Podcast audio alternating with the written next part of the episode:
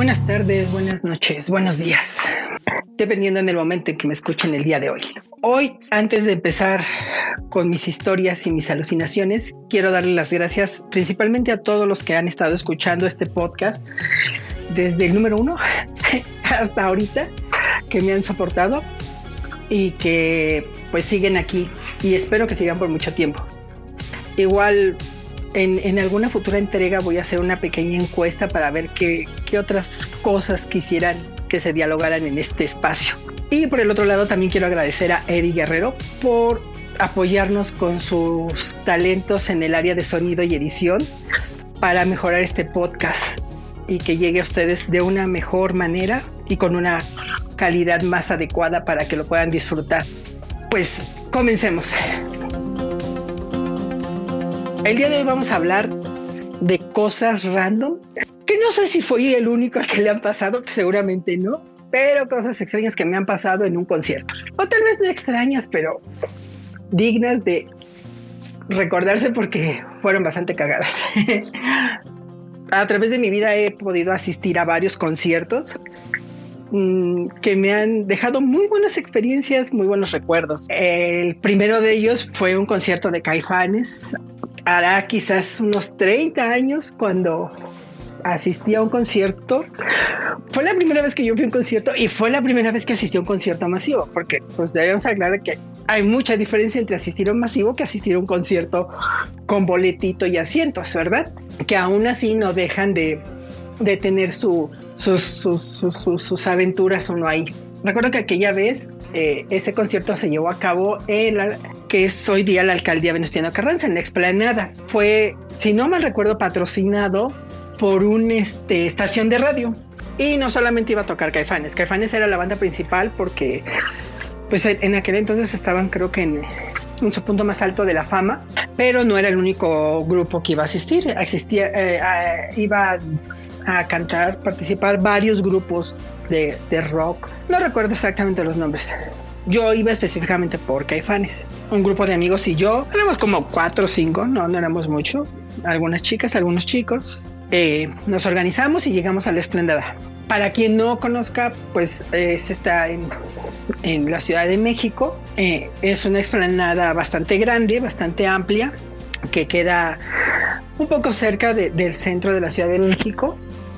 Y este y pues el escenario estaba pequeño, pero estaba rodeado por malla ciclónica para separar el espacio entre los artistas y el público y que, y que no pasara eh, un percance. Obviamente al ser un concierto masivo, pues se llenó y se atascó a más no poder. Había demasiada gente. Yo recuerdo que no estábamos hasta enfrente porque llegamos un poquitillo a deshoras la gran mayoría de mis amigos son muy impuntuales. Entonces llegamos no tan temprano, pero pues tampoco llegamos a una hora decente para agarrar un buen lugar. Sin embargo, estábamos como poquito más de la mitad de la esplanada, entonces podíamos apreciar el, evento con, con este facilidad, pero pues no estábamos tan cerca de donde nos hubiera quedado, tan cerca de donde nos hubiera gustado estar. ¿Ya? Empezaron a tocar las diferentes bandas, iba llegando más gente. Ya saben, no falta quien mágicamente hace aparecer cervezas, churros y otras bebidas eh, más fuertes. Los ánimos empezaron a caldear. Obviamente, pues la gran mayoría de la gente íbamos a ver a Caifanes. Por lo tanto, pues empezaron las rechiflas, empezaron a volar vasos con un contenido sospechoso, botellas en algunos puntos. La policía empezó a decir por los altavoces que se calmaran. Eh, los conductores del evento igual pidieron por favor que la gente se calmara, que ya iba a salir caifanes. Empiezan a tocar. Y obviamente la gente se empezó a aventar entre el slam, la gente que quería estar más cerca del escenario. Llegó un punto en que la valla ciclónica salió volando, desapareció. Ya había más botellas volando. Muy seguramente eh, otros objetos empezaron a volar al escenario. Los artistas se retiraron. La policía por pidió que se calmaran, que se, que se empezaron a desalojar el área, pero obviamente pues la gente se puso más violenta porque los artistas ya, porque Caifanes ya no cantaba, ya no estaban cantando.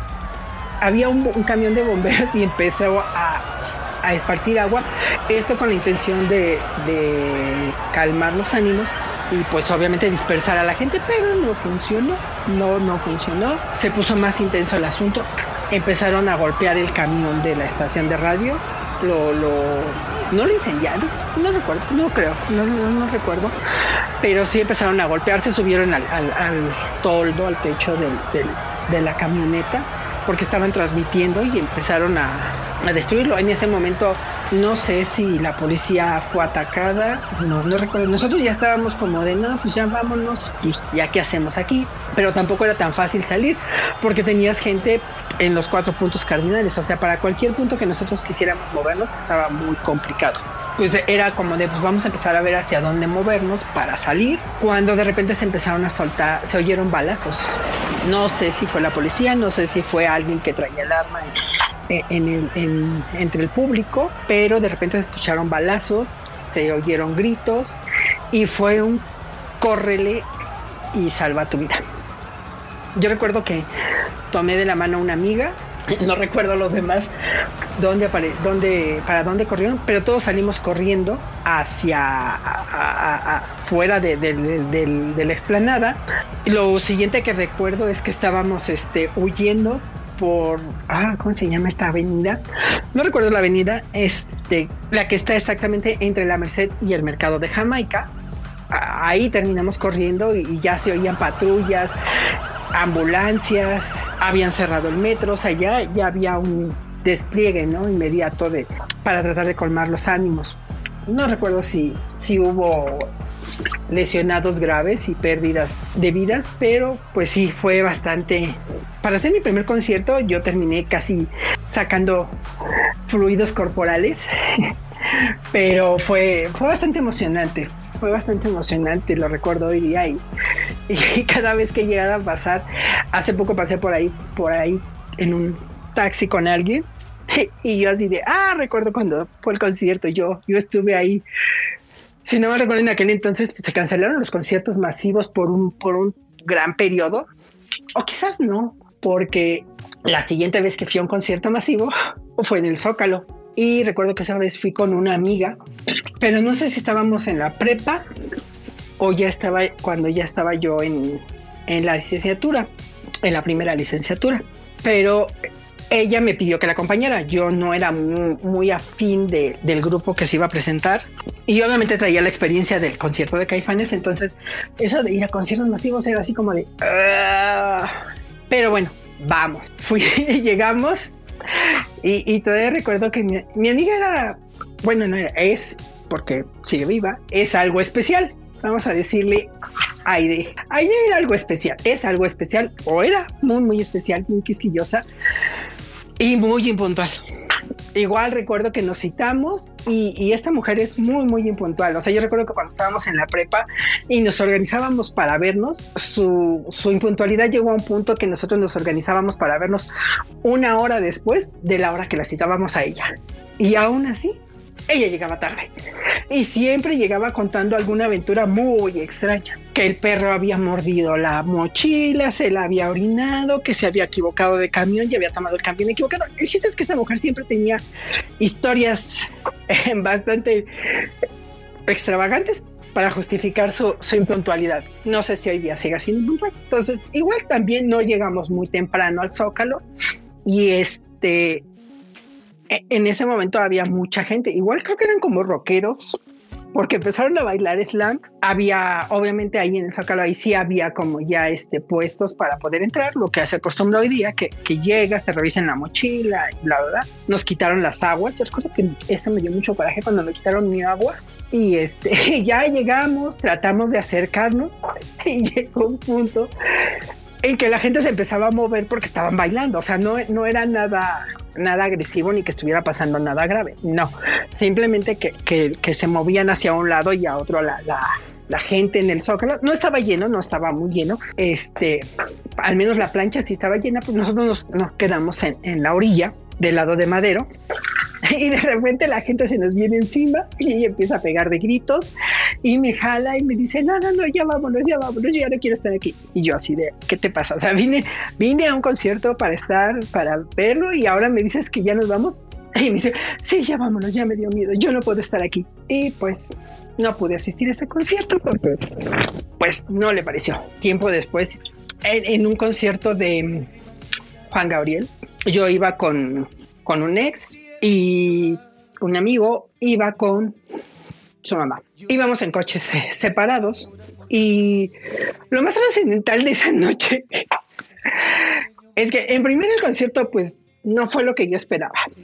En ese entonces, pues ya mi querido Juanga, donde quiera que estés, eh, ya no era el Juan Gabriel que yo había visto en, el premier, bueno, en los videos del premier o de Bellas Artes, en la televisión que bailaba y, y casi casi este, hacía un agujero en el piso dando de vueltas, ¿no? Ya, ya tampoco cantaba, ya estaba pues un poquito pasado de peso, etc, etc. Y, pero pues aún así disfruté mucho el concierto porque pues al menos pude tener el gusto de escuchar a Juan Gabriel en vivo antes de que falleciera.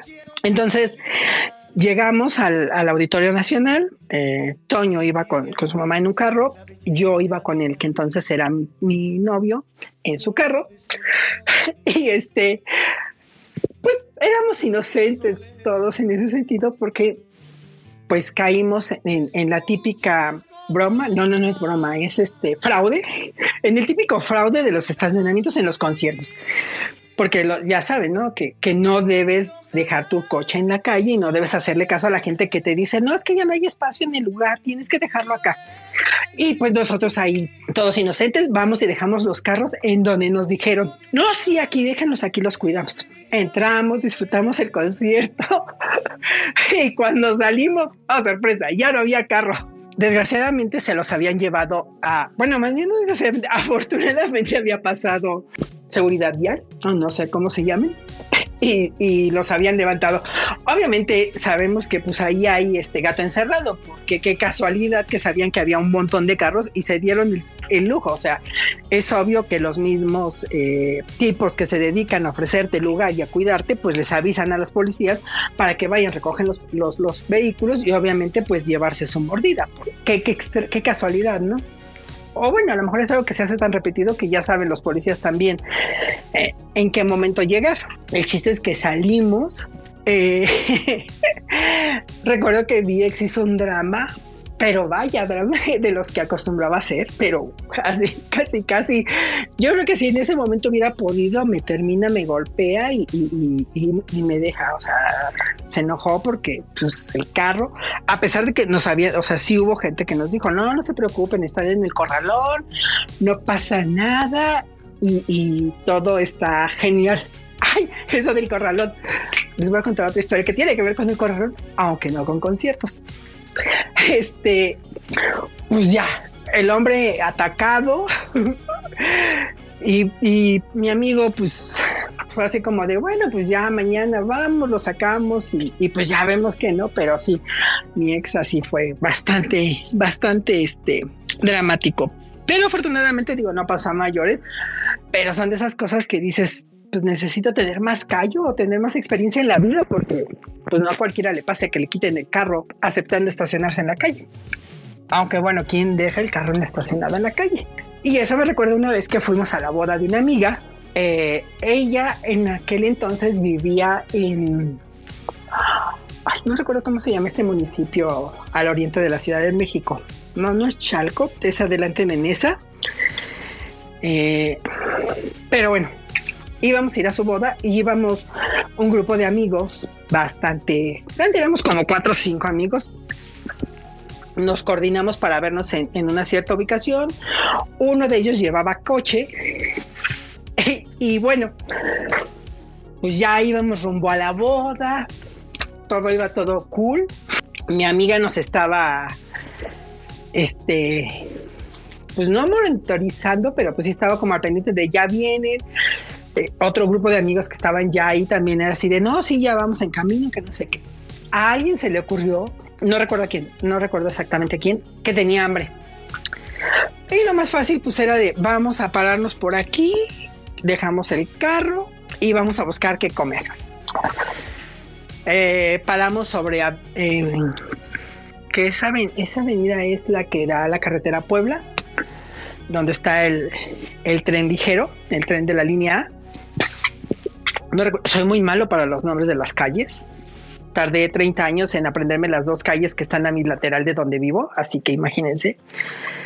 El chiste es que dejamos el carro eh, en una calle. No recuerdo si en uno de esos grandes puentes que, atraviesan esa avenida, pero dejamos el coche. Fuimos a que alguien comiera, porque nada más era uno de, que tenía hambre. Y, todavía alguien comentó, güey, pero vamos a ir a la boda y nos van a dar de comer como porque quieres comer, ¿no? Pero bueno, se aferró. Fuimos, comimos y cuando regresamos, sí, amigos, ya no había carro. De nuevo nos habían desaparecido el carro.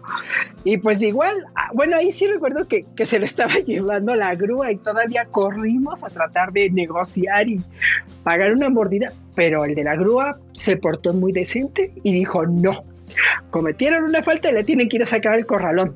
Pues tuvimos que movilizarnos, fuimos al corralón, mi amigo no era el dueño del carro, no tenía los papeles del carro, los papeles del carro estaban adentro, no teníamos el dinero suficiente para pagar la multa en ese momento. Porque hasta eso recuerdo que la persona que estaba en el corralón nos dijo, si no la pagan ahorita van a tener que venir hasta el lunes porque cerramos a tales horas. No recuerdo si era un viernes o un sábado, pero pues no había dinero suficiente porque así de juntamos todo y no nos alcanzaba. Entonces, pues ya no sé qué tanto hicimos, rogamos, suplicamos. Todavía recuerdo que un amigo me dice, güey, pues dile que eres de la Cruz Roja y que traes ahí medicamento y que necesitamos sacarlo. Y yo así de, ajá. Y cuando revisen el carro y no traigamos medicamento, ¿qué? Además ni siquiera traigo mi credencial, no traigo con quién identificarme. Entonces, pues ya la boda se llevó a cabo. Después de que estuvimos horas en el corralón tratando de negociar y ya se hizo de noche. Y creo que la mitad de nosotros terminamos siguiendo a la boda, aunque que no recuerdo bien, pero no era la boda de una amiga, creo que era la boda de su hermano, no recuerdo, pero era una boda. El chiste es que cuando llegamos ya habían dado de comer, ya habían dado la comida, o sea, ya se había comido, ya había sabido la boda, estaban bailando un baile tradicional de la zona de Oaxaca que se llama el baile del guajolote o del ropero, no recuerdo cuál de los dos estaban bailando. Llegamos, mi amiga súper atenta todavía nos consiguió comida fría, pero pues comimos, nos tomamos un par de cervezas y fue literal así de, bueno, pues ya nos vamos porque como no tenemos carro y no sabemos cómo vamos a regresar, pues ya nos tenemos que ir. Entonces, pues son cosas que le pasan a uno con los coches, con los coches, ¿no? Entonces, son de esas cosas que te, que te alegran la vida y que cuando las recuerdas dices, ay, pero qué pendejadas anda uno haciendo.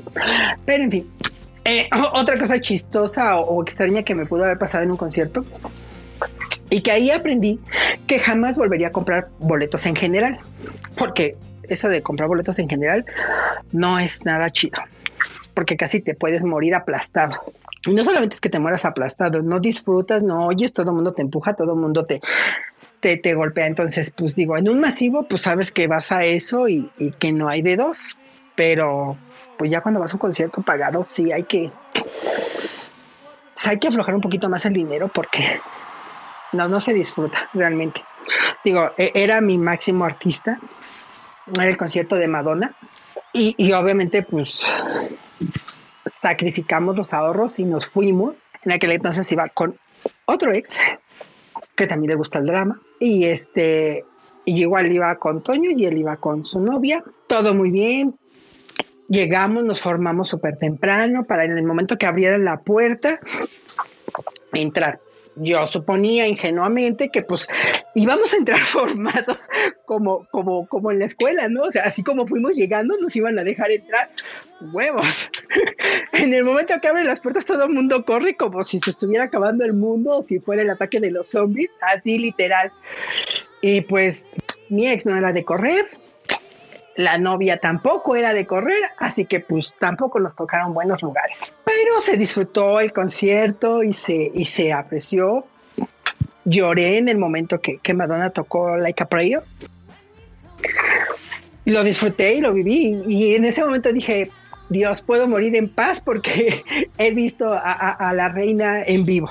Pero sorpresa, venía la peor parte del concierto. O sea, si ya había sufrido porque te aplastan, quieres ir al baño y pues obviamente no puedes ir al baño porque pues si te mueves te va a volver, te va a tocar hasta, hasta atrás porque ya no vas a poder regresar al punto donde estabas, te duelen las piernas, te duele la espalda, te duele el cuello, sientes que te, te, te, que, que en un punto te elevas como cuando el metro está hasta su máquina. Esa no es la peor parte, la peor parte es la salida, porque pues sí, salimos y pues como éramos los que estábamos pues hasta el fondo, porque hasta eso no estábamos tan atrás, no, no estábamos tan atrás, quizás unos 4 o 5 metros del espacio correspondiente hacia lo que era la, zona VIP, ¿no? Entonces, no, no estábamos tan atrás, pero a la hora de la salida, pues éramos los últimos. Entonces, primera, la pinche salida es un despapalle. Sufres para salir. Así de, sufres para entrar, sufres durante el concierto y sufres para salir. Y recuerdo que ya cuando por fin logramos salir del, del lugar, del foro, creo que sí es el Foro Sol, no recuerdo, creo que sí, sí es el Foro Sol.